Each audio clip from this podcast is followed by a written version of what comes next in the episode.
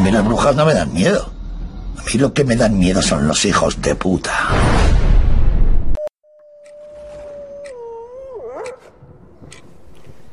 Desde el nido de Mosollo y Ratia, 97.5 de la FM, empieza el aquelarre feminista. Sorginkeria.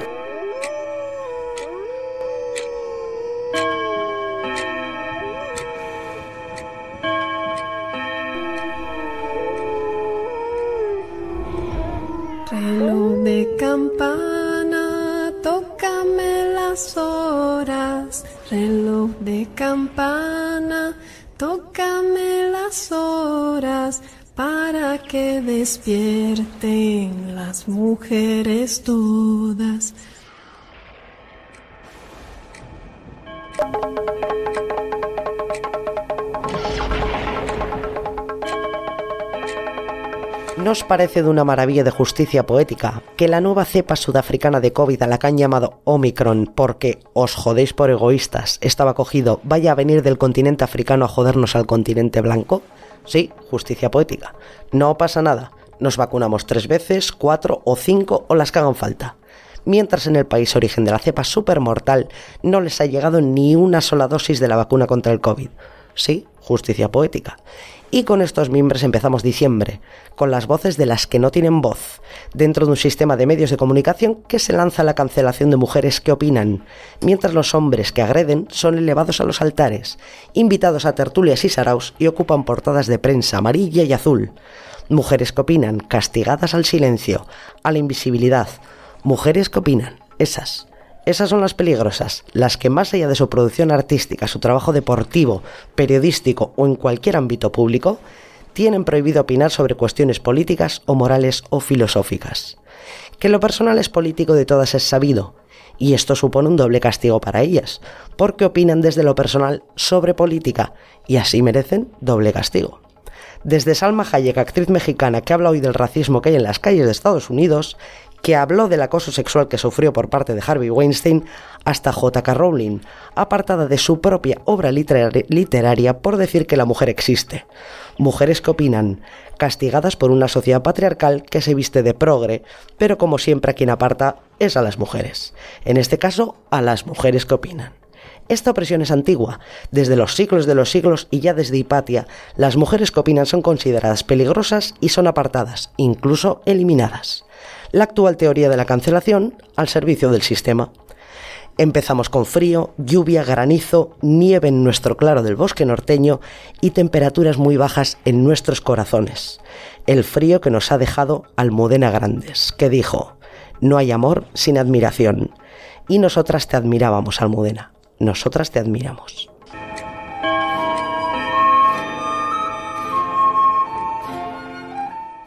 Kaisa Inara, encendemos el fuego del caldero una semana más. Dale caña. Bienvenidas, mujeres.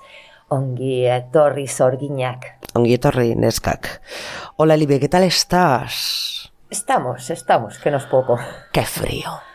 Qué frío. Bueno, vamos a hablar del caldero anterior, que ha sido exitazo. Bueno, exitazo a nuestro nivel. Ah, sí. Para nosotras, para nosotras, un exitazo rotundo. Desde luego. Nuestro caldero sobre violencia patriarcal. Vaya, vaya. Sí, esta semana, pues eh, con la visibilidad para erradicar la violencia contra mujeres y niñas, pues eh, salieron a la luz todos los datos que ya dimos en, en este caldero, violencia patriarcal. Y bueno, también hemos visto mucha hipocresía política. ¿Y qué decir de las manifestaciones? ¿Viste lo que sucedió en, Ber- en Barcelona? Sí, lo vi, lo vi, lo vi. Vergonzoso. Hay que decir que fue de vergüenza lo ocurrido en Barcelona. Carrozas, música, batucadas, como si fuera una fiesta.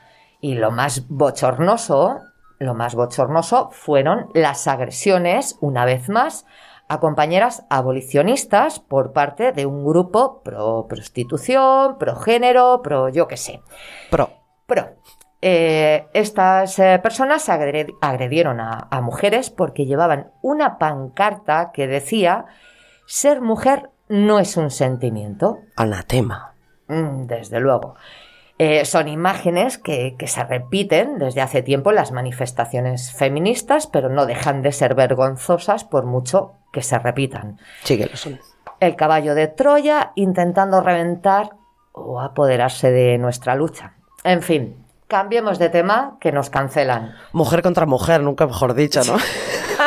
Pero en otro sentido. Mujeres contra mujeres, esto es lamentable. Lamentable. Carrozas con bailoteo. O sea, a ver, recordemos que era el 25 de, de noviembre, día para la eliminación de la violencia contra la mujer. O sea, Se- no es broma el tema. 70 feminicidios llevamos en lo que va de año y tres criaturas asesinadas a mano de sus padres. O y sea, estamos en fiesta ninguna. y estamos en una carroza de bailoteo. A esto hay que darle una vuelta, ¿eh, chicas? Sí, a sí. esto hay que darle una vuelta. Esto no es una fiesta. Esto es una reivindicación, es una forma de lucha. Eso es, Vale. eso es. Para la siguiente, para la siguiente lo haremos bien, lo Hmm. harán bien. Bueno, vamos a empezar con noticias. Eh, Dale.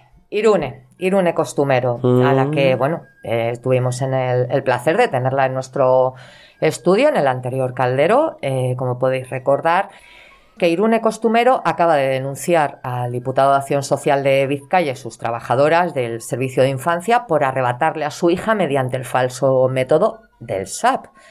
Método que está prohibido en la ley de infancia. Y que la OMS ha dicho que no existe. Eso es.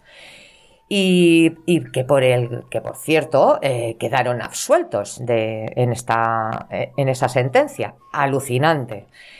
Bien, pues encima hemos sabido esta semana que la audiencia de Vizcaya le niega la custodia compartida y mantiene la custodia completa a favor de su exmarido, denunciado en dos ocasiones por violencia machista. En declaraciones posteriores a este fallo, Irune Costumero ha dicho que este auto evidencia una auténtica venganza por haber denunciado instituciones anteriormente.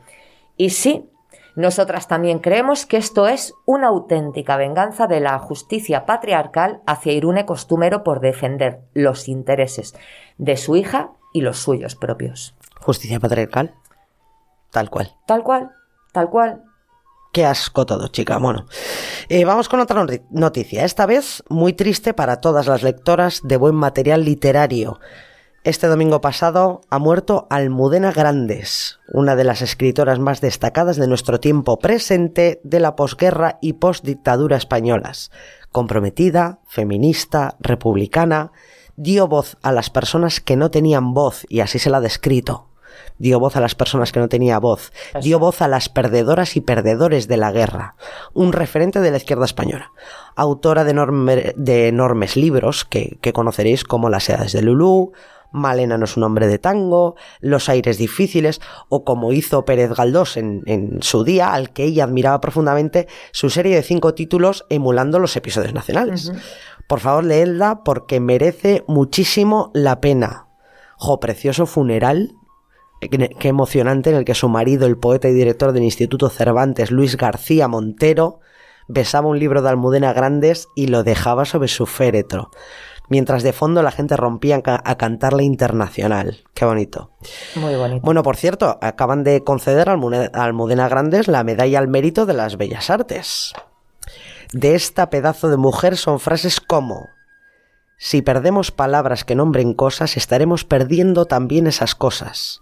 La gente no llega a comprender hasta qué punto empobrece el pensamiento, las experiencias y los placeres de la vida. Qué importante es esta frase hoy en día, ¿eh? Desde luego. Otra. Estoy en contra de la gestación subrogada porque ninguna persona es libre, ninguna persona pobre es libre. Soy abolicionista porque mientras esté intrínsecamente vinculada a la trata, la prostitución implica esclavitud y su regulación ni siquiera se puede discutir. Enorme. Enorme, Almudena. O la maravillosa frase, luego alcancé a comprender que el tiempo nunca se gana y nunca se pierde, que la vida se gasta simplemente. Almudena Grandes, se nos ha ido tan pronto un referente de las letras de, de mujer. Que la tierra te sea leve, compañera. Nos vemos, nos veremos. Nos veremos. Esta noticia de última hora que traigo ahora A es ver. la noticia de una noticia. Venga. A ver, A ver. os explico. A ver, una mujer ha matado a su marido. Esta es la noticia. Vaya. Sí, sí, alucinad muy fuerte con el hecho de que las mujeres también seamos capaces de ejercer violencia, pese a la educación castrante con la que nos han alimentado y que sí les está permitido a los hombres. Pero nosotras os traemos la noticia de la noticia. Y en este caso es el tratamiento que han hecho los medios de esta noticia. A ¿Me- ver. ¿Me habéis entendido? ¿O, o me he liado yo? Yo te he entendido. Venga, va. El país. Periódico, bueno, muy solvente. Bueno, el país. Titulares en el mismo día. El primero. Muere una mujer acuchillada por su pareja en la localidad madrileña de Rivas. Muere. Muere. El segundo titular. Una mujer mata a su marido en Manresa y se entrega a la policía. ¿Lo pillamos? Yo creo que está clarito, ¿no? Clarito, clarito. Las mujeres se mueren y los hombres son asesinados. Nos morimos, pues, pues eso. Así. Por arte de magia. Tú vas andando por la calle y de repente, ¡puf! te mueres. Son titulares patriarcales. Eso, según el país, pues eso, ¿no? Las mujeres mueren y los hombres los matan.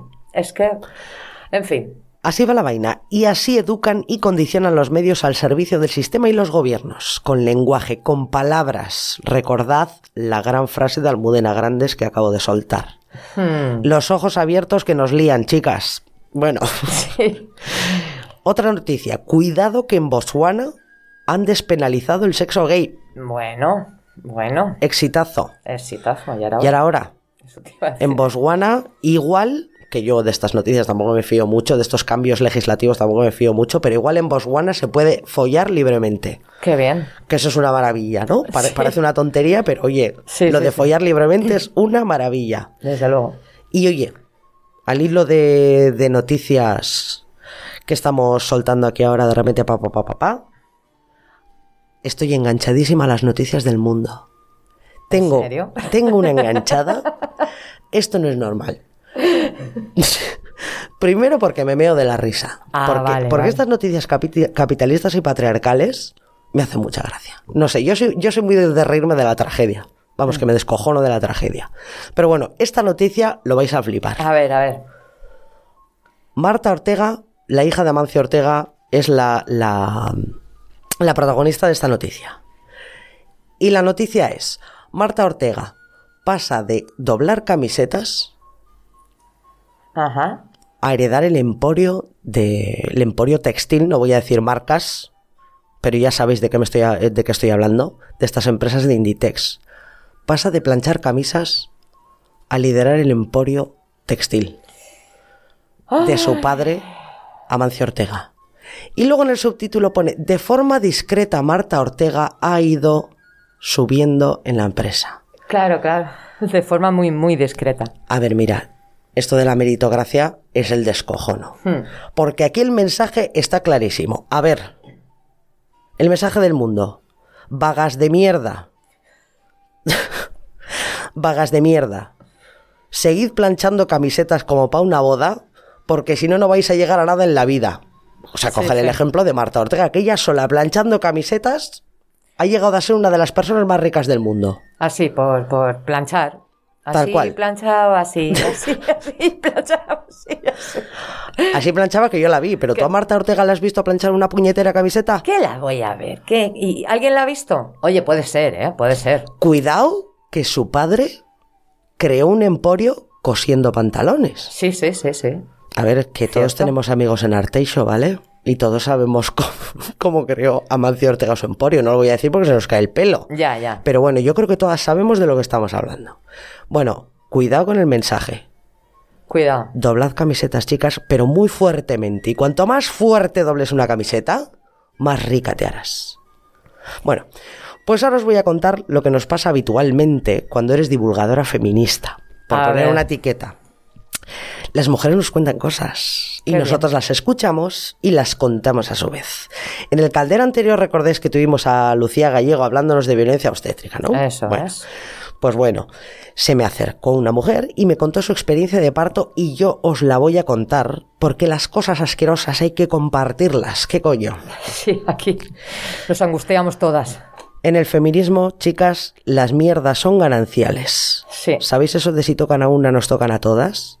Bueno, bueno. pues si hay mierda para una, hay mierda para todas. Eso O sea, es lo que Para lo bueno y para lo malo. Bueno, esta mujer estaba pariendo en un paritorio de Euskal Herria y todo iba bien. Ella me cuenta que tenía contracciones, que estaba dilatando de manera natural y todo, y todo era normal. Ella estaba tranquila y contenta con el acontecimiento, bla, bla, bla. Bueno, pero parece ser que el parto se alargaba en el tiempo. Y esta mujer no dilataba a la velocidad que quería el sanitario de turno. Vaya. Al loro. ¿Recordáis las palabras de Lucía Gallego? Bueno, Sí, sí, sí. quieren que el parto sea en el tiempo informa que a ellos les salga de los huevos. Bueno, Eso es. pues apareció el sanitario en la habitación, comprobó la dilatación y le dijo, se te acabó la fiesta. Ah. Al loro con la frase. Se te acabó la fiesta en un parto. En un, mientras ella estaba dilatando ahí con sus dolores, coge el tío y le dice, se te acabó la fiesta. ¿Cómo se nota que ellos no paren? Ya ves. Y le puso oxitocina. Uy, Sí, sí, como oís, se te acabó la fiesta. Es que la frase es terrorífica. ¿eh? Esta mujer me relató que este hombre convirtió su parto en un infierno. Las contracciones, claro, empezaron a ser, como explicaba Lucía en el anterior programa, Eso es. después de la oxitocina, las contracciones empezaron a ser irregulares y dolorosísimas. Hmm. Parió en muy poco tiempo y recuerda el momento como algo traumático y doloroso. no es para menos.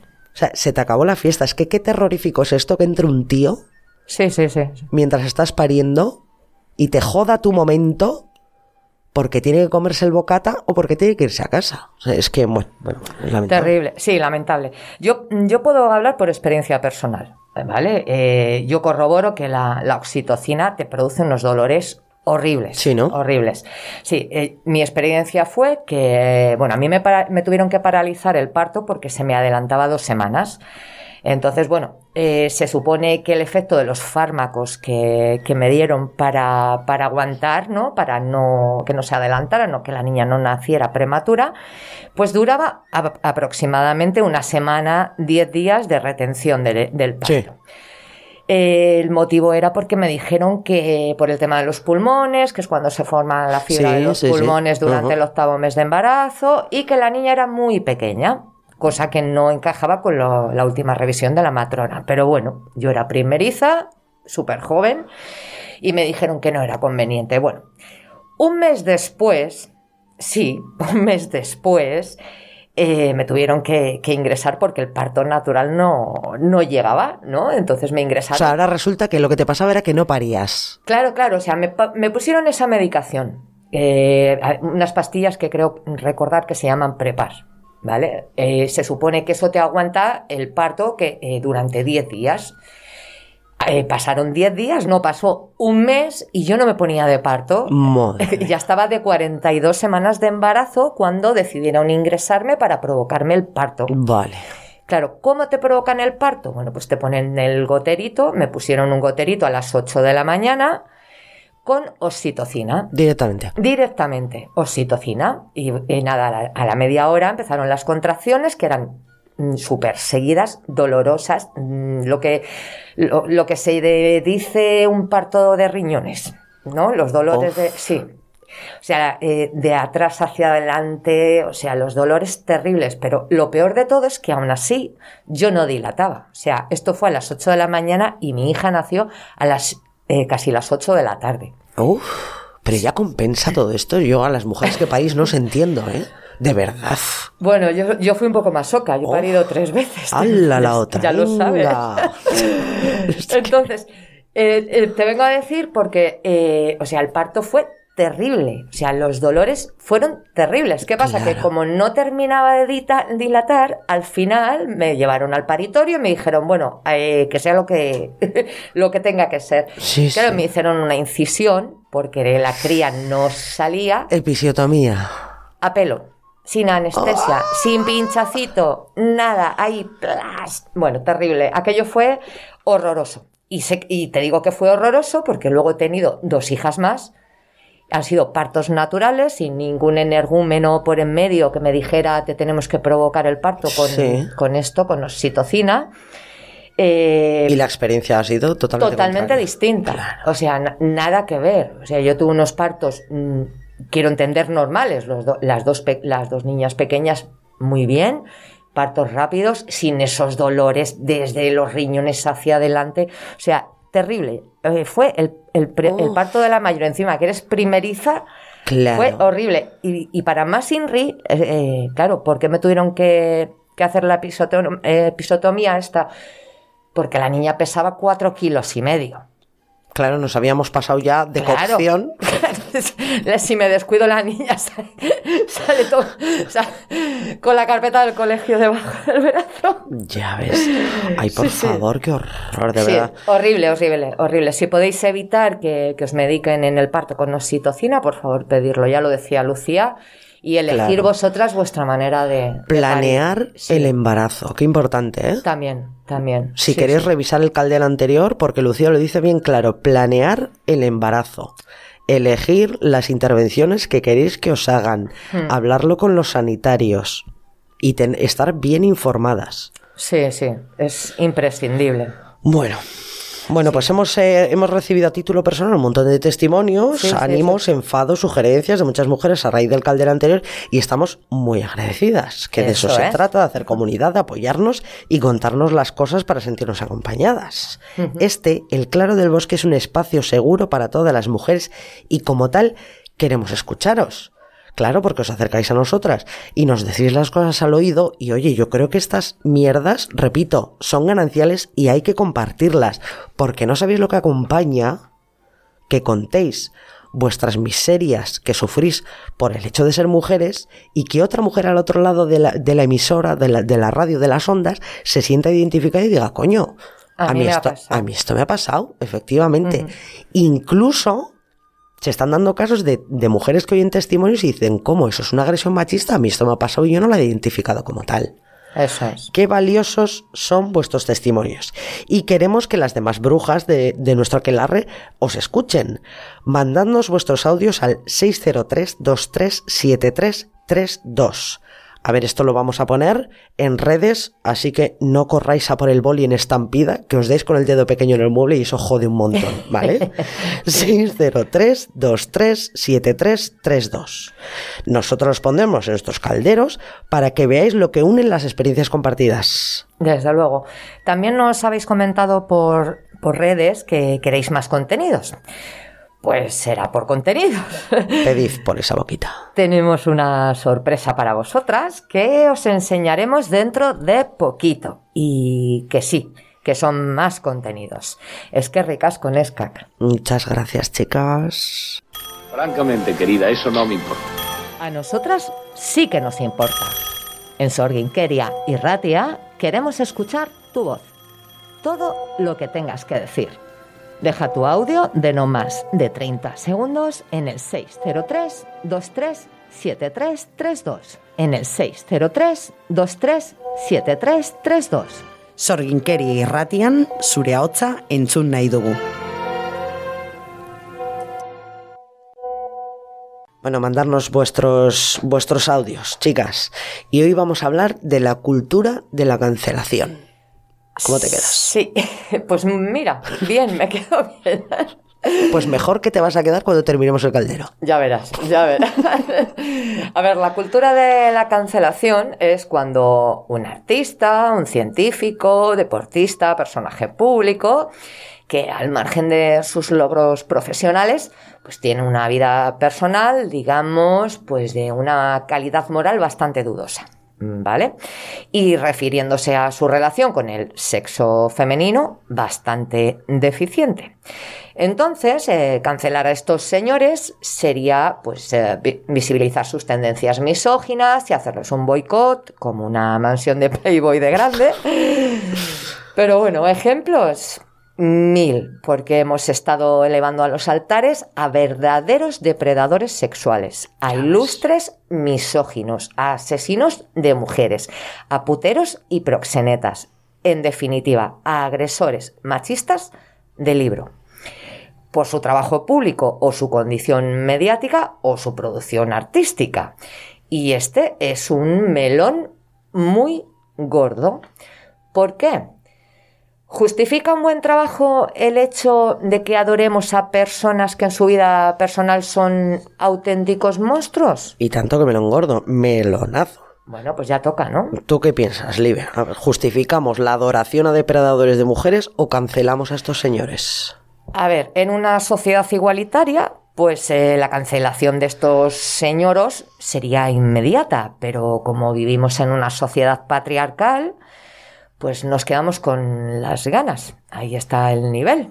Ay, mira, pues, ojo, a mí a veces me ha dolido mucho descubrir que señores que admiraban por su trabajo eran auténticos monstruos con las mujeres de su alrededor. Desde pero, pero qué bajón, ¿eh? Sí, da, da mucho bajón. O sea, vamos, es que cuando, cuando revisas todos esos ídolos que tienen, mira, yo tengo dos ejemplos. A ver, Porque es que en mi candorosa ignorancia sobre el entorno machista que me rodeaba, sí. ¿eh? Porque a ver, todas hemos sido muy ignorantes al respecto, chicas, en un pasado, en un pasado no muy lejano, A ver, a ver. a ver, mi guilty pleasure, o sea, eh, voy a abriros mi, mi corazoncito negro. Ay, ama. Adoré muy fuertemente a Johnny Cash y Charles Bukowski. Lo sé, lo sé, lo sé, lo sé, lo sé, lo sé, lo sé. A ver, que luego, luego analizándolo pensé, pero si son igualitos, coño. O sea, uno cultivando las letras y otro las notas, pero igual de adictos al alcohol, a las drogas, violentos, narcisistas, misóginos. O sea, bueno, yo, yo creo que ahí pensé, esto háztelo mirar. Ainara, esto háztelo mirar porque no es normal. Y además es que en bucle, ¿eh? escuchando Johnny Cash y leyendo a Bukowski. O sea, horrible. Menos mal que ya me quité de esa mierda. Menos mal. Ya ves. Eh, pero cuenta tú, porque seguro que tú tienes ahí ese guilty pleasure patriarcal. Pues mira, madre mía, me río. Ya Suelta. empiezo a reír. A ver, a ver. Suelta que yo he soltado. Mm, Venga, va, me pones en un compromiso. Oye, y luego, a ver, que nosotros nos estamos abriendo aquí en canal, que estamos abiertas de piernas para vosotras. Luego vosotras nos mandáis vuestros audios con vuestros guilty pleasures, ese hijo del gran putero que adorabais. Eso, eso. Pero cuenta, Libre, no, no te vas a escapar. Ya, Suelta. Yo digo, a ver si se enrolla y me escapo. No, no, no, no, no te vas a escapar. Bueno, mira, vergüenza ya no me queda, o como decía Ama, la, te- la tengo toda guardada en el cajón, así que no se va a perder. Cierra el cajón. Cierro el cajón. Mira, de pequeña yo soñaba con ser periodista de guerra. Qué bonito. Yo quería ser periodista, ¿no? Qué bonito. pero de guerra. Qué maravilla. Me encanta. Ay, los tiros, el, el olor a, el olor a napalm in the morning. Bueno, eso- Sí, eso es los maravilla, muertos maravilla. y el Por favor. peligro. Ese chaleco que pone press. Ay, no o sea, sé. co- como, si alguien fuese a darte con un dedo por detrás ahí, press de button. Qué mala. Oh, madre mía, qué día. Qué día tengo yo hoy. Desde luego. Bueno, pues sí, yo quería ser periodista de, de guerra y adivina a quién adoraba yo por su trabajo. Verás. Sí, Verás. Sí. No. sí. No. Sí. No me digas, no me digas. Sí, a tu querido amigo Pérez Reverte. No. Sí. No, Sí. esto, esto está saturando. O sea, el micro, el micro me satura. O sea, me satura el cerebro, me satura el micro, todo me satura. Arturo Pérez Reverte, hostia. Que yo de pequeña eh, quería ser, mm, decía yo de mayor quiero ser como él. Hostia, me Sí. cago en mi vida, Arturo Pérez Reverte. Sí, bueno, hasta que as- hasta que leí el pintor de batallas y dije hasta aquí. no quiero ser como este Hasta aquí, hasta aquí hemos llegado. Hasta aquí hemos llegado. Cuando empecé ya, leer, ya de mayor sus Ahí te caíste del guindo, ay dije, criatura. Uy, menos mal, menos mal que no sigue siendo mi ídolo. Hostia, Arturo Pérez Reverte. Eh, desde luego que nos estamos abriendo en canal hoy, ¿eh? Pero vamos, pero vamos. Dame más. Te doy más. Dame más, porque seguro que tiene que haber alguien más por ahí. Sí, bueno, eh, este me pilló también de, de la adolescencia, ¿vale? De, pues yo era un poco puncarra, bueno, mucho. Aquí la punqueta. yo era muy puncarra y, y, bueno, adoraba a Sid Vicious, Toma. el bajista de, de Sex Pistols, es que le Mira, ahí te, ahí te entiendo un poquito, ¿eh? O sea, tenía, bueno, pues imagínate, ¿no? La, la- la carpeta del... ins- De hecho, es que todavía conservo esa carpeta del instituto. serio? Sí, la tengo guardada. Yo es que tengo un poco de diógenes lo guardo todo. Con, y tengo la silueta de Sid recortada y pegada en la carpeta. Me dio pena, me dio pena quitarla. Bueno, a ver, ¿quién, explica quién es Sid Vicious, porque Vale, la gente... va- Vale, eh, Sid Vicious eh, era el bajista de Sex Pistols. El- la- Es que, buh, Sex ya. Pistols, ¿eh?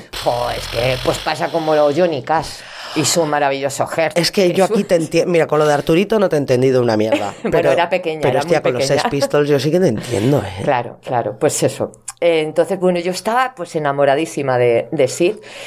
Y bueno, pues resulta que este mm, capullo asesinó a, a su pareja, a su novia, a puñaladas. Eh, y bueno, a, a ver, que a este el karma le llegó muy pronto.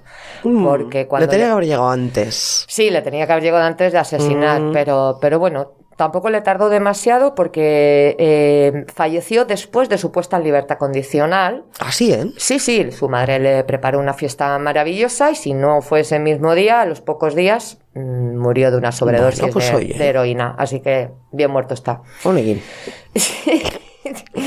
Pero sí que me dio muchísima rabia, ¿no? Eh, conocer esto. Y la movida fue por, eh, pues en una revista de estas de música, venía un, un póster de, de Sex Pistols, él ahí, ay, ay, ay, ay, ay.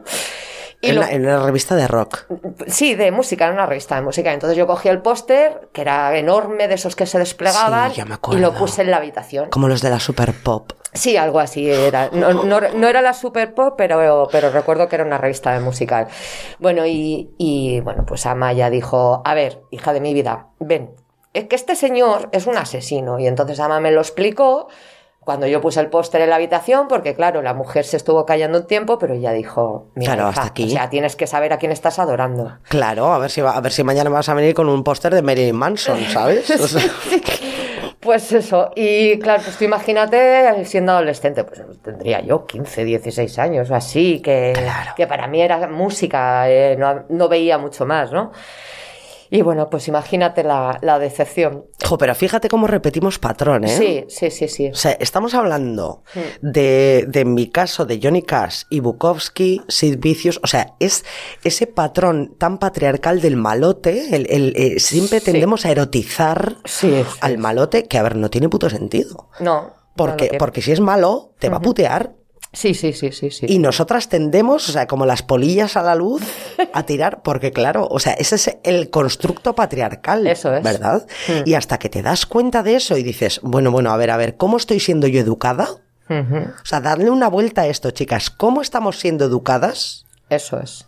para, para eh, asumir como ídolos a verdaderos depredadores? Verdaderos depredadores. Sí, sí, sí, sí, totalmente. Bueno, pues mira, vamos a, vamos a dejar este melón aquí. Mm. Dadle una vuelta. Eso es. analizar quiénes son vuestros ídolos masculinos y qué tienen escondido en el cajón, en el cajón patriarcal. Y oye, mira, igual descubrís que efectivamente aquí, como la amiga Libe y yo, pues sois unas profundas gilipollas que habéis estado adorando depredadores y no os habéis dado cuenta. Es, eh, por puro desconocimiento. Mm, bueno, o, o por pura educación, cuidado, ¿eh? Sí, porque. O por pura cosas- educación patriarcal. Pero es lo que decimos, estas cosas se ocultan. El, el tema es que estas cosas se ocultan. Eh, si, si no, no nos llega esa información, pues. bueno, eh, pues ahí nosotras estamos aquí para daros esta información. Johnny Cash, Bukowski, Pérez Reverte. Es que Pérez Reverte no, tía. A ver, O sea, que, no, no me que puedo era muy pequeña, que era puedo muy pequeña. No, hay excusa. La juventud no es excusa. Pero ¿Vale? sí, era pequeña. Sid Vicious, ahí te entiendo. Es Ay, que, a ver, es no. que- Todas estas personas son gentuza, ¿vale, chicas? Vamos a evitarlas. Bueno, pues mira, eh, ahora que ha pasado el 25N, quiero recordar a otro señor que A se ver. debería cancelar muy fuertemente y que tiene una curiosísima efeméride. Ahí va, a ver. Porque qué jodidamente gracioso es el karma a veces. A ver. Pues no va y hace que un 25 de noviembre de 2020, Día Internacional para la Eliminación de la Violencia contra la Mujer, palme Maradona. Ay, Pues toma eliminación. De violencia contra la mujer. Maradona. Maradona. Maradona. Qué asco, de verdad. es que de verdad. es que- Maradona. Ay, Maradona. Tú sabes la de millones y millones y millones de ídolos que tiene este señor. Sí, lo sé, lo sé. Vamos a hablar de Maradona, ¿no? Sí, Bueno, vamos. Dale. Pues bueno, te adelanto que nos van a llamar imperialistas bueno, porque dicen que los ataques a Maradona son para, para desestabilizar, eh, era, o se estaban haciendo para desestabilizar los posibles resultados de las pasadas elecciones de Cuba o que van a ser ahora o acaban de ser, bueno. me parece. im- Imperialista. Me han llamado peores cosas, te lo digo. Ya, ya, a mí también, que lo sepas. Me han llamado peores cosas. Así que mira, oye, pues mira, Vamos a. to- a tope, a tope con el imperialismo. Oye, que no, he cuidado, ¿eh? Aquí somos, a, a ver, es que somos femis, ¿sabes? Somos feministas, por lo tanto, por ende, somos antiimperialistas, que Claro. clari- clarísimo, ¿eh? Eso es. Sí, pero vamos a hablar de Maradona. Venga, vamos. igual, igual.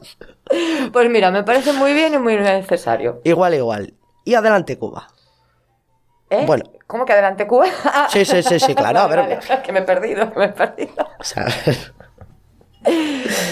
Bueno, pues eh, me parece muy necesario porque es de análisis feminista el comportamiento de este ser y de análisis sociológico feminista la conducta de sus seguidores. Empecemos por el principio. Maradona era un jugador de fútbol. sí, sí. O sea, es que esa era su habilidad. Esa era toda su aportación al mundo y a la sociedad. Jugaba bien al fútbol. Bueno, jugaba muy bien. O, o los demás eran unos paquetes, no sé, no sé. A ver, sus cosas de fútbol, ¿vale? o sea, es. no tenemos, nosotros no tenemos ni puñetera idea, pero es un juego, una pelotita y unos tíos ahí, en pantalón corto, dándole al balón. Sí, con Ya buenas está. piernas. Sí, sí, eso sí. A ver, si te pasas todo el puto día haciendo eso, pues, claro. pues tienes que tener las piernas como dos columnas jónicas. Eso.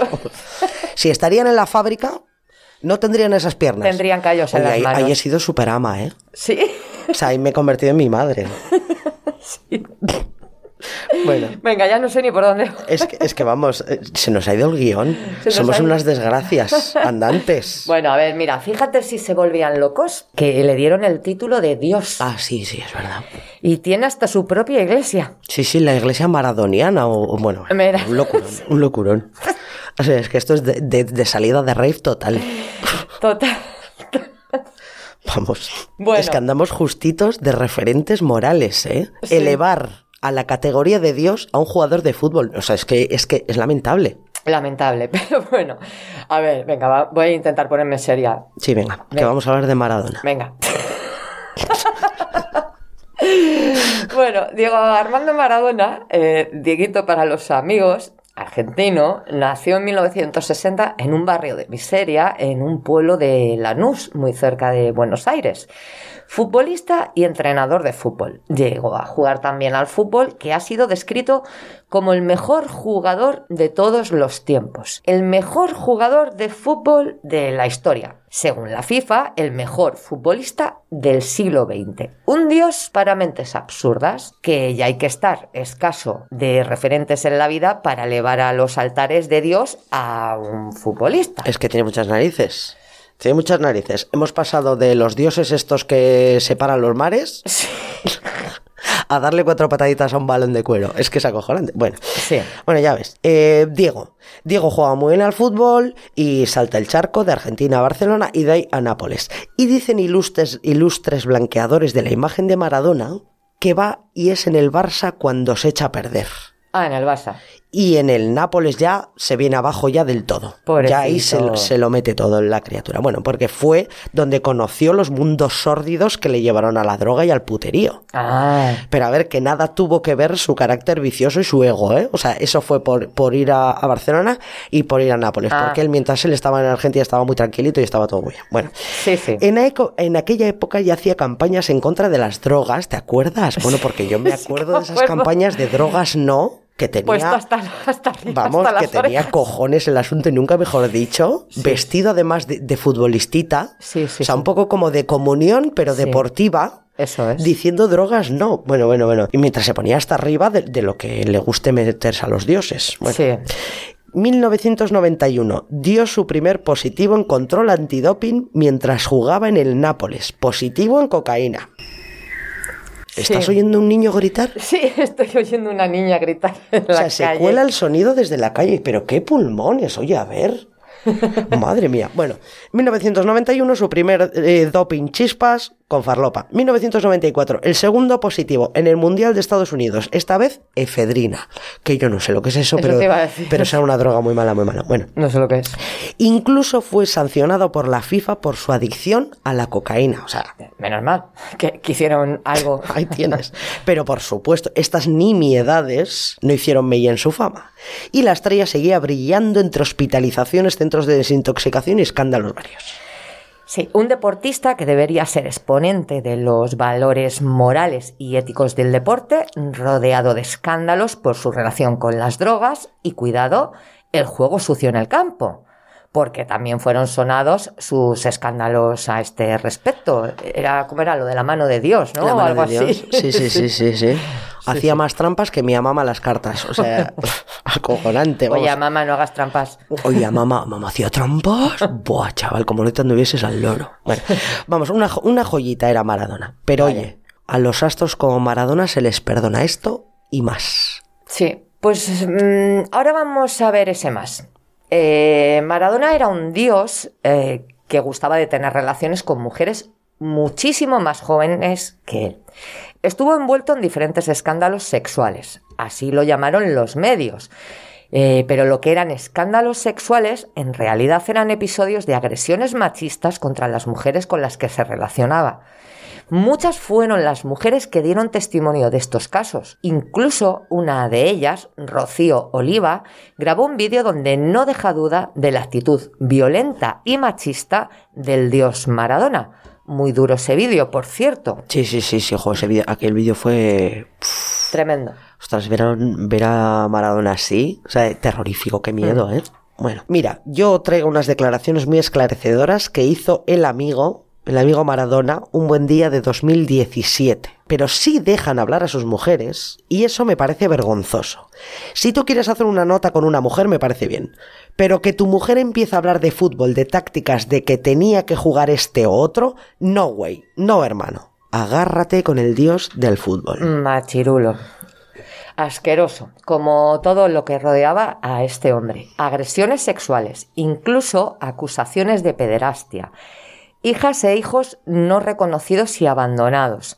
Declaraciones claramente misóginas. Denuncias de mujeres agredidas. Es que era tremendo. Sí, sí, y bueno, y una vez muerta la estrellita, esto no para. Porque este mes de noviembre Sí, saltaba sí, sí. la noticia de una mujer, Mavis Álvarez, que habréis visto en, en redes y, y en la televisión, que denunciaba, denunciaba que había sido violada por Maradona cuando ella tenía solo 17 años. Sí. O sea, a ver, eh, era menor de edad, pero, pero en Cuba, un- una persona que para nosotros es menor de edad, según su legislación, podía tener relaciones con, con Diego Armando Maradona, que entonces tenía 40. O sea, él tenía 40 años y, y buscó de novia, y ahora voy a explicar por qué, a una niña de 16 al loro, ¿eh? A ver. Bueno, Mavis Álvarez, cubana, conoció a Maradona cuando se estaba desintoxicando en en la isla, porque a Maradona pues le gustaba mucho Cuba, que esa es otra de las formas de blanquear a Maradona. Eso es. Como era muy antiimperialista y muy izquierdoso, pues, pues vamos a blanquearlo. Bueno, en este caso unos hombres, al loro con lo que os voy a contar, unos hombres se encargaban de buscar mujeres jóvenes por la isla para acompañar, entre comillas, al astro del fútbol. Y captaron a esta niña en Matanzas, al ladito de La Habana. Matanzas, por cierto, es un pueblo precioso. Sí. El relato de excesos y palizas de Maradona hacia esta cría es estremecedor. Sí. Pero el relato más duro es el de la vez que la violó con la madre de Mavis Álvarez al otro la- lado de la puerta rogando ver a su hija. ¿Cuál fue ese momento que peor la pasaste con Maradona?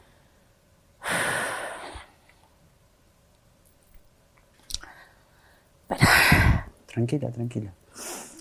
Eh, sí, un momento bien fuerte.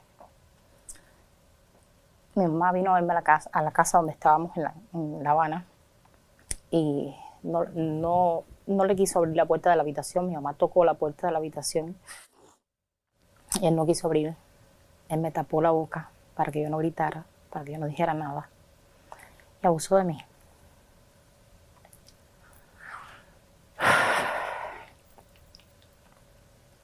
Él abusó de mí. ¿Qué hizo en ese momento? ¿Qué fue lo que pasó? Él me violó. Eso fue lo que pasó. Tu mamá estaba del otro Del lado, otro de, la lado de puerta, la puerta. No en otra parte de la, de la casa. Del otro lado de la puerta. Del otro lado de la puerta. Tocando la puerta. Insistentemente. Quería verme. No la dejaban. O sea que vos estabas eh, en ese momento reclamada por tu madre y atacada por, por Diego. Eso es lo que estás contando. Eso fue lo que pasó. ¿Por qué piensas que ocurría eso? Le causaba morbo, tal vez. No sé. No te sabría decir. Y en el momento inmediatamente posterior a que termina ese, esa aberración que estás contando, se abre la puerta y del otro lado. No, no ¿Estaba se abre la puerta. Nunca abrió la puerta, Diego. Nunca la abrió. Mi mamá estuvo tocando, bajaba, volvía y subía y tocaba y lloraba detrás de la puerta porque sabía que estábamos ahí. Él nunca la abrió hasta que se tuvo que ir porque no le abrió. ¿Y vos pudiste gritar? ¿Pudiste contar lo que te No me dejaba pasando? gritar, no me dejaba, no podía, no podía. Y se lo- decía, cállate, cállate la boca. Me lo decía abajo, cállate la boca, cállate la boca y no podía, no podía. Joder, terrorífico. Menudo monstruo. Y como tú bien has dicho, un 25 de noviembre de 2020, Día Internacional para la Eliminación de la Violencia contra la Mujer, va y se muere. Justicia poética. Después de una vida de excesos, de drogas, alcohol y comida, le explota el corazón. Sí, sí, porque le debió de reventar como un melón. Bueno, y después de su muerte y ese 25 de noviembre, descubrimos lo más feo de una sociedad patriarcal. Sí. Gran parte de esta sociedad vanagloriando al futbolista. Fue duro observar cómo miles, millones de personas blanqueaban a este hombre y le rendían homenaje el día de su muerte. Sí, sí, o sea, duro y esclarecedor. También. Porque cayeron muchas caretas, ¿eh? Muchas. Leer y ver las muestras de cariño y las condolencias de tantas personas hacia un agresor machista que jugaba bien al fútbol. Y muy, y muy curioso también ver cómo muchas personas, incluso de izquierdas, lo blanqueaban por su relación con Fidel. O sea, este, este- el método de, blanquea- de blanqueamiento era este. Su relación con Fidel Castro, sus tatuajes del Che, eh, su relación con Cuba, o que era un hombre de izquierdas. Sí, claro.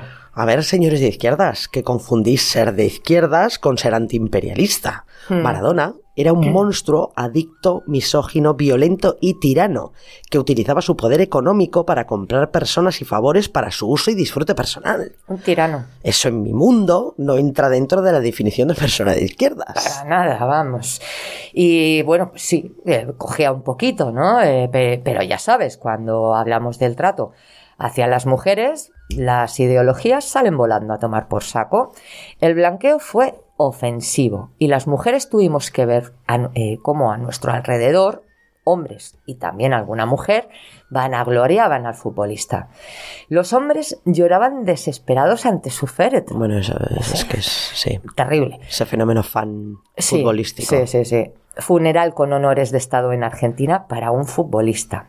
Alucinante, alucinante. Sí. Incluso tuvieron que llevarse el féretro a todo correr del lugar por las avalanchas de personas que iban a rendirle homenaje. Sí, sí, es que todas tenemos ahí en la retina esas imágenes. ¿eh? O sea, Terrible. funeral con honores de Estado, ¿eh? Cuidado.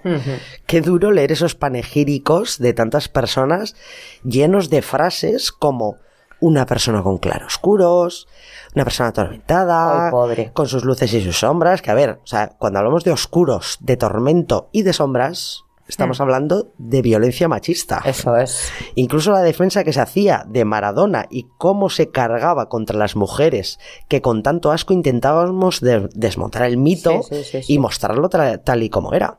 Pues es un hombre violento, vicioso, porque tenía más vicio que una puerta vieja, misógino, agresor machista, drogadicto. A ver, que una vez recibió a unos periodistas armados con una escopeta, es que es, es que es alucinante. Sí, pues sí, pero oye, cuidado, ¿eh? que jugaban muy bien al fútbol. Ah, eso sí, eso sí. Eh, creo que deberíamos revisar los referentes deportivos que asumimos y con los que alimentamos a la sociedad, ¿no? Sí, yo creo que Un poquito, es, es buena recomendación, es buena bueno, recomendación. o, o no, no sé, porque vamos, a estas personas no se les cancela. Y ahora en el aniversario de su muerte se les sigue blanqueando y rindiendo honores. Eh, Twitter esta semana ha sido terrible otra vez, es alucinante. Sí, sí, sí. O sea, mira, ¿sabes lo que me ha pasado? Es que esto es. Bueno, os A lo ver. tengo que contar. ¿Sabes lo que me ha pasado mientras escribía este guion? Cuenta, cuenta. O sea, y esto es una, una- una ver- verdad verdadera. Es que yo no daba crédito. Me salta una notificación de Evox, plataforma a la que estoy suscrita porque sigo a Sorginkeria y Ratia, ahí esa cuña traca. Eso, eso. Bueno, pues me salta una notificación de Evox, de esas de igual puede interesarte, y la noti es del periódico Marca. Toma ya. O sea, que a ver, A, a- a ver, a ver cómo, qué coño estaba buscando yo en el móvil para que me salte una notificación del marca. Vaya, ¿sabes? con los algoritmos de iPhone. Muy fuerte. Que ha creado un podcast, agarraros, que se titula Año 1 después de Maradona. ¿Qué me dices? ¿Cómo te quedas? ¿Qué me dices? Casi me caigo de culo y me recomienda a mí escuchar esa basura. Ay, el Marca. El Marca, que por cierto es el periódico más leído en el Estado español. Lo que da una imagen del nivel intelectual y moral patrio. Ves. En fin. Mira, quisiera terminar este traje que le hemos hecho al astro del fútbol, al dios de la iglesia maradoniana, con una frase de nuestras compañeras argentinas Sí, sí. que resistieron en el Día de los Honores de Estado de su país a un maltratador misógino y dieron una lección sobre su estrella patria. A ver, ahora aquí voy a poner eh, acento argentino. Espera, espera. Sí, me voy a lanzar. Venga. Me voy a lanzar. O sea, lo voy a hacer. Lo A voy a hacer. venga. Eh, perdonadme. La, frase, la frase de nuestras compañeras argentinas fue esta. Dieguito, fuiste un mal pibe. Oye, te ha salido muy bien. A, ver, a ver lo que nos dice luego. sí. Gracias, compañeras argentinas, por vuestra lección de resistencia feminista. Teoría de la cancelación. A Maradona no lo cancelamos porque juega muy bien al fútbol. Pero bueno, hay miles de ejemplos por ahí sueltos y cercanos. Bueno, antes de seguir con los ejemplos, vamos a darle un poquito de musiquita al rollito este. Venga, va, ahí vamos.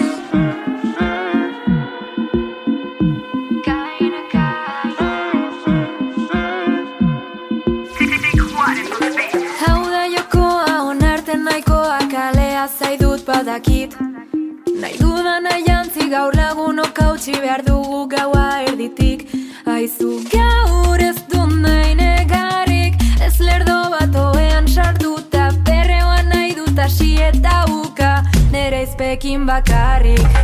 Kolpe eta kolpe bakoitzak tope Gaztizen izarrek diote Errezazu zerua. Ae, ae, ae Kolpe eta kolpe bakoitzak tope Gaztizen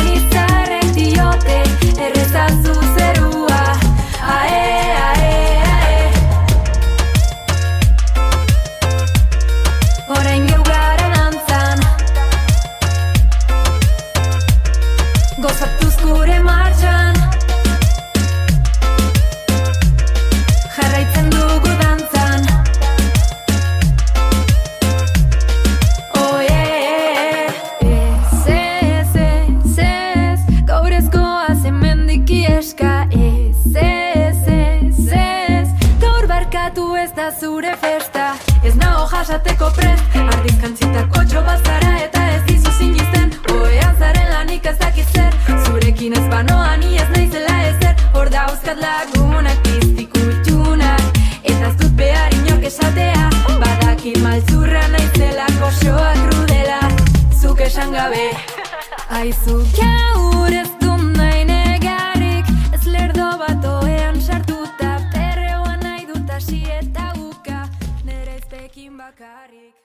qué potencia, qué potencia de música. Yo creo que nos hemos pasado, ¿eh? De potencia. Bueno. Bueno, bueno.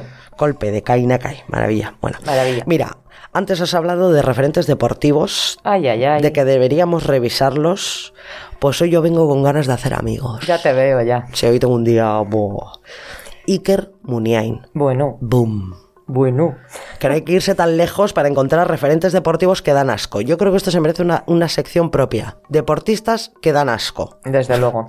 Nuestro Muniain, capitán del Atleti de Bilbao, envuelto en un escándalo sexual No me digas. que nosotros llamaremos consumo de mujeres prostituidas. Porque es que dentro, dentro de ese paraguas de escándalo sexual, Sí, ese término escándalo sexual, siempre se esconde una agresión a una mujer. Bueno, siempre. Iker Muniain, escándalo sexual, consumo de mujeres prostituidas, junto a De Gea e Isco. Yo estos señores no sé quiénes son, pero son otros futbolistas, ¿vale? Bueno, con conversaciones de WhatsApp que desveló Interview A ver. y donde se demostraba su relación con Torbe. ¿Qué Este sí sé quién es. Sí, sí. Este sí sé quién es, empresario del porno, o sea, explotador de mujeres, condenado por abuso de menores. Sí, sí, sí. Este tío es un depredador sexual Depredador terrorífico. sexual Terrorífico. Está ahora mismo en el, en el Maco. Bueno, vamos. Que Muniain sabe con quién se relaciona. Sí, parece que es de gustos exquisitos y compañías ilustres. En los WhatsApps se recoge cómo Muniain habla con una prostituta sobre el dinero que cobraron las chicas con las que estuvo y cuando esta mujer le dice ya te presentaré a más amigas, él se ríe y dice, vale, así, qué asquete, de verdad. Qué asco. Asquete nada. Qué asco. Pues Bueno, sí, Qué asco todo. todo. De todos modos, este también lo tiene todo, ¿eh? No, no se pierde una corrida de toros, digo, ¿eh? Que to- Joder, qué chiste más mal. Bueno, Bueno, que todavía sigue. recuerdo esa fotaza que se hizo con un torero, que tampoco sé quién es. Todas las corridas a las que acude. A ver, que es un señor que mete un gol y se hace el saludo militar con Williams. O sea, es que es todo como, como, co- como que huele a cerrado. A cerrado. Como sí. que huele a hombre cerrado. Sí, ¿sabes? naftalina también, Sí, sí, sí. Una joyita el, el futbolista este. Vaya, este tampoco se le cancela. No sea que nos quedemos sin referentes deportivos en condiciones. A ver, que es el capitán del equipo. Ya, ya, pero me da igual. Es curioso que estemos hablando de deportistas cuando nos venden continuamente esos valores del deporte y todas esas mierdas, pero claro, cuando de maltrato y consumo de mujeres hablamos, blanqueamos al futbolista y aquí no pasa nada. Ya ves. Mira, otro poquito de música. It's Britney, bitch.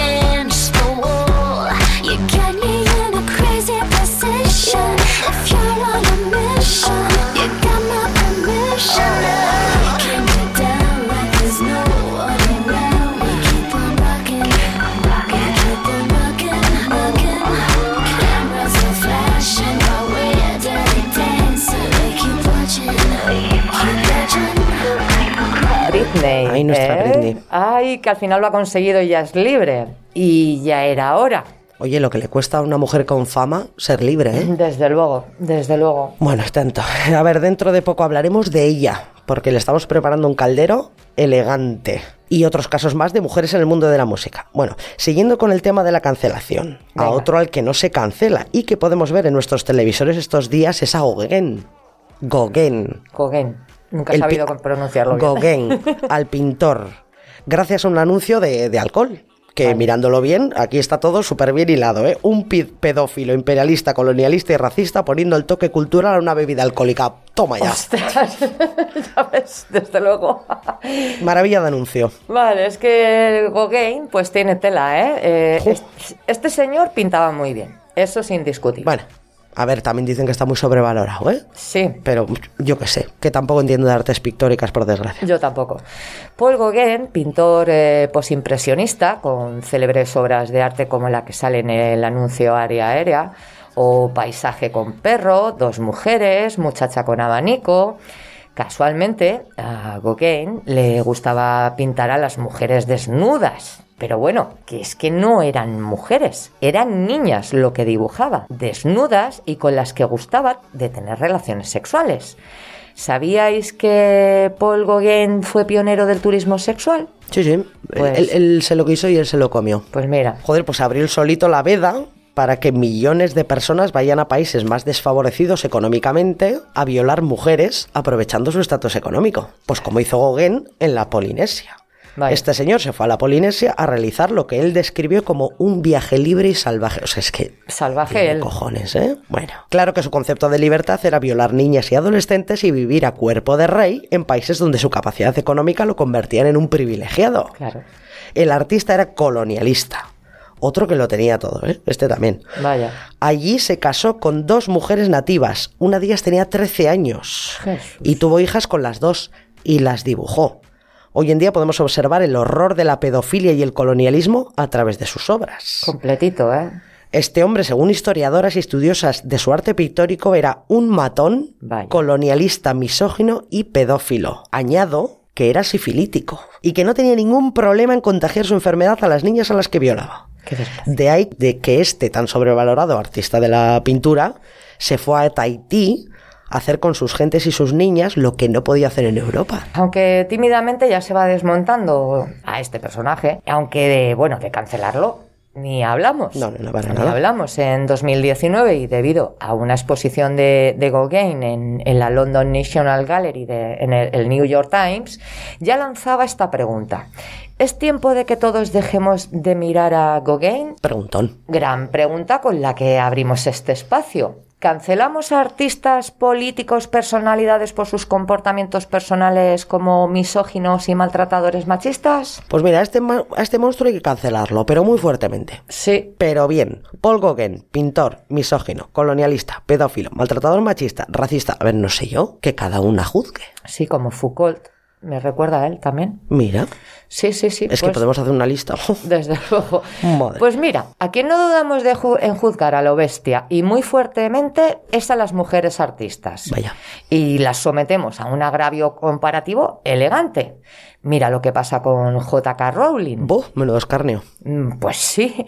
Pues mira, se cumplen los 20 años de la creación de Harry Potter y se va a hacer una fiesta enorme con proyección mundial, con todos los implicados en sus libros y sus películas. Bueno, todos menos la creadora de Harry Potter, J.K. Rowling, que no está invitada, alucina. Vamos, que han vetado a la propia creadora de Harry Potter, a la escritora y colaboradora guionista de las películas de Harry Potter.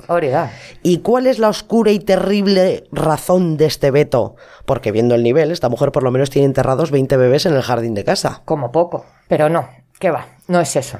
Esto sería pichipacha. Vamos, eh... Se pegata minuta. Sí, sí. Venga, vamos a dejar pasarlo y, y vente a la alfombra roja, le dirían. Sí, porque lo de los niños va al fin. Eh, Son niños.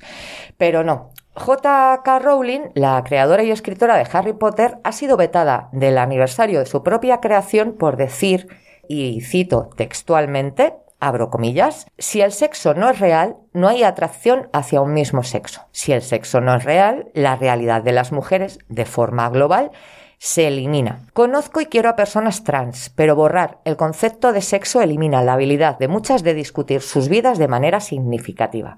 Decir la verdad no es odio. Cierro comillas. J.K. Rowling fue acusada de transfobia. esto. ya. Acusada de transfobia por decir que el sexo existe y que si se elimina la realidad de la mujer, se está eliminando el sujeto de opresión. Por lo tanto, las mujeres no podríamos ser oprimidas por razón de ser mujeres. Por lo tanto, y se me ocurre así a lo loco, A lo loco. que días como el pasado 25 de noviembre, día de la eliminación para la violencia contra la mujer, no tendrían razón de ser. Ni el 8M. Nada. Pero pues sí, este es el terrible y tan amenazante tuit que ha llevado a JK Rowling a ser cancelada de manera eficiente y rápida de las artes y la cultura, acusándola de transfoba. Qué eficiente es el sistema cuando le interesa, ¿eh? Con la cancelación. Joder, ya ves, ya ves, ojalá esa misma eficiencia y esa misma rapidez y esa misma reacción para Bukowski O Woody Allen. o eh, Epstein, o Bill Cosby. Weinstein, Kevin Spacey. Hemingway, eh, Kobe Bryant. Neruda, Ah. ese ídolo nacional de la poesía, que admitió, él solito admitió haber violado a una sirvienta. A ver, que podríamos estar así hasta el siguiente caldero. Pero, uff, eh, qué asquete, ¿no? Es que luego mm, me da acidez. Sí, sí, sí. Bueno, una pócima de las nuestras y se te pasa. Tita. Bueno, mira, vamos a, a poner otro poquito de música. Nos vamos a Argentina otra vez. Venga.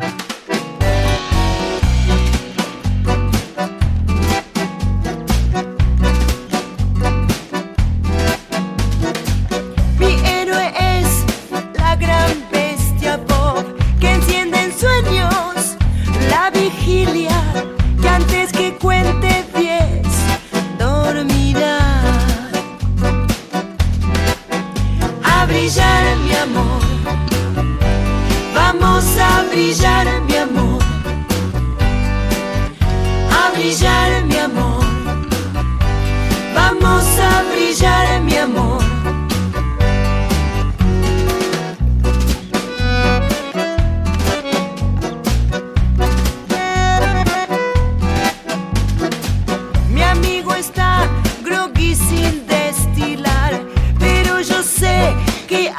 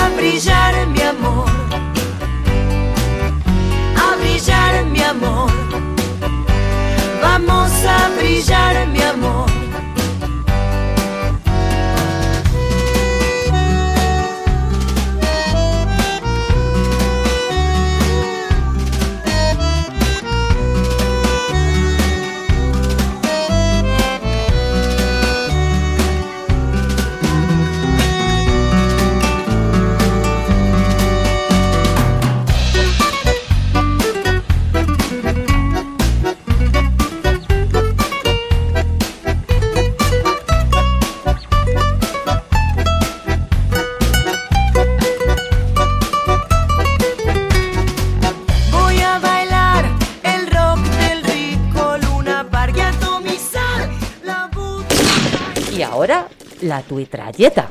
¿La tui qué? La tuitrayeta. ¿Lo cual? La tuitrayeta. Ah, vale, vale, vale, vale. La metralleta de Twitter. A ver, a ver, algo así, algo así. La tuitralleta. La tuitrayeta. Bueno, pues aunque esto no es un tuit, porque hacemos los- lo que nos sale de la flor en nuestro menos. claro del bosque, aunque esto no es un tuit, aunque no tiene nada que ver con Twitter, os vamos a enseñar una cosa muy chula que nos habéis hecho llegar por redes. Una cosa muy bonita en forma de audio que tenéis que escuchar sí o sí. ¿Os acordáis de las canciones infantiles y el adoctrinamiento que suponen para nosotras? Pues sí, como las pelis Disney, Oh. la forma en que nos visten de pequeñas, los mensajes en casa y, en, y en clase. Es que- Las canciones infantiles, qué peligrosa forma de programación para los niños y niñas, ¿eh? Desde con luego. música, fáciles de recordar, con mensajes aparentemente inocentes que nos hacen saltar a la cuerda, jugar o incluso dormir. Don Federico mató a su mujer, la hizo picadillo y la puso a cocer. Federico, algo Uf. así era, ¿no? Lunes antes de almorzar, una niña fue a jugar, pero no pudo jugar porque tenía que lavar. Y luego tenía que planchar, y así planchaba, así, así, así planchaba que yo la vi. Soy capitán de un barco inglés y en cada puerto tengo una mujer. Si alguna vez, si alguna vez me de casar, me de casar, me casaría con la que me guste más. Qué mal canto, por Dios. Sí, cantas fatal, Cari. Fatal. Lo que no sé ni qué hago cantando, porque en vez de leer canto, es que no lo puedo evitar. Bueno, a ver, ahora os vamos a poner este, esta maravilla de audio que empieza de manera terrorífica, pero termina como debería ser. Eso es. Corrigiendo estas canciones y estos mensajes que nos han ido introduciendo poquito a poco a las mujeres y a los hombres, porque esto es un mensaje de programación patriarcal Totalmente. y que estas chicas le han dado la vuelta y tenéis que escuchar. Y ya de paso os recomiendo que las pongáis en casa para vuestras hijas e hijos. Ahí va. Don Federico, Don Federico mató a su mujer, la hizo picadilla, le puso en la sartén. La gente que pasaba, olía que pasaba, era la mujer de Don Federico.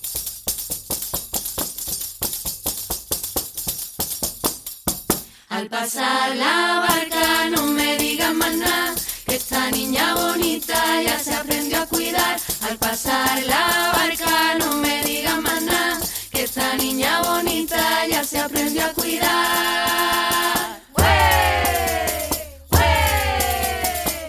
Lunes antes de almorzar, una niña fue a jugar. Qué sorpresa fue al llegar que allí todas estaban ya. Si jugaban así, así, si jugaban así, así, jugaban así, así, jugaban libre que yo las vi.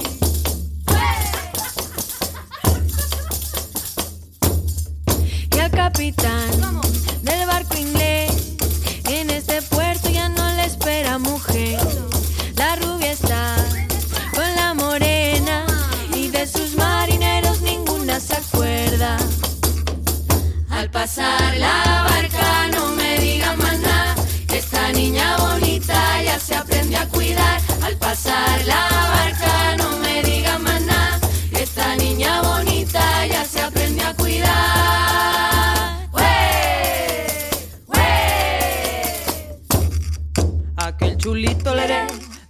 dijo anoche leré que a dónde iba leré, sola de noche leré. Y yo le dije leré, con todo el salero leré, y tú solito leré, no tienes miedo leré. Cinco deditos tiene la Lola para darse gusto cuando está sola. El patio de mi casa es particular. Cuando llueve bailamos desnudas sin parar. Levántate y no te agaches más, que no tenemos culpa ni miedo al que dirá. H-I-J-K-L-M-N-A,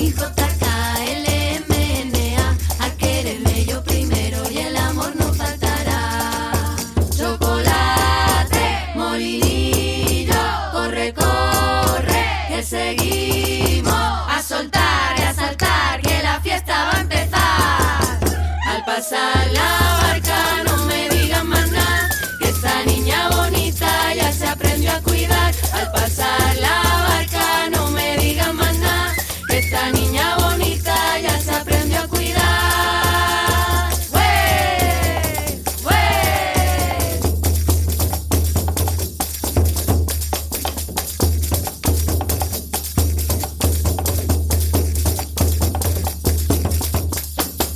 ¡Wey! En esta historia no hay don Federico, ni más princesas encerradas en castillos.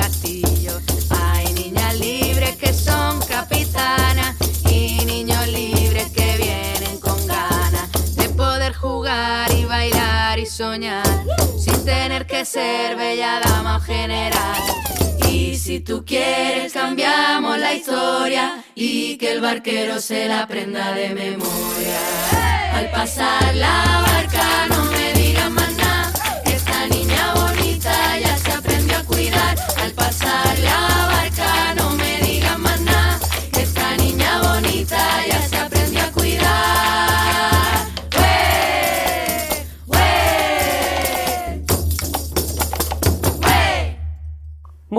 pues parece que se nos ha acabado el tiempo. Ay, cómo, cómo molan. esta- A ver, a mí las canciones de niños me dan repelús. Hoy, hoy, me- hoy voy a abrir mi corazón. Venga, no, hoy Hoy, hoy estoy, hoy estoy de vomitarlo todo. Venga, vomita. A mí las canciones de niños me dan repelús. Bastante. Y esa frase de ¿quieres jugar conmigo? O sea, es terrorífica. Sí, A mí, sí, a mí sí. todo esto me da mucho miedo. Pero oye, qué bonitas estas canciones, ¿eh? Desde luego. Eh, y cada vez se nos hace más corto el caldero. ya ves. ¿Verdad? Tenemos que, que apagar el fuego, Voy. salir del claro del bosque. Vamos. Y adentrarnos otra vez en nuestros majestuosos y protectores bosques. Jo, que qué bonitos están ahora, ¿eh? Marrones, naranjas, amarillos, verdes. Maravilla, maravilla.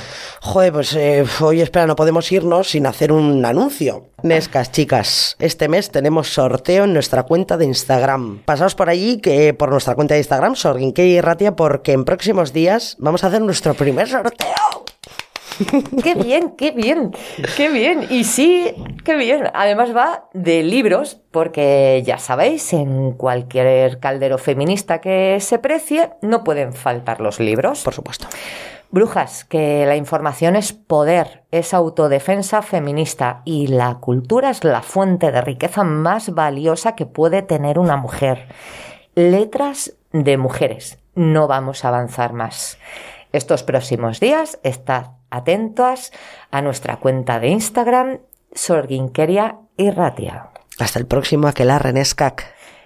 Os recuerdo que podéis escuchar todos nuestros calderos en iVoox. Suscribíos. Eso es. Y que podéis leernos en Twitter y en Instagram. Agur, Neskak. Agur, chicas.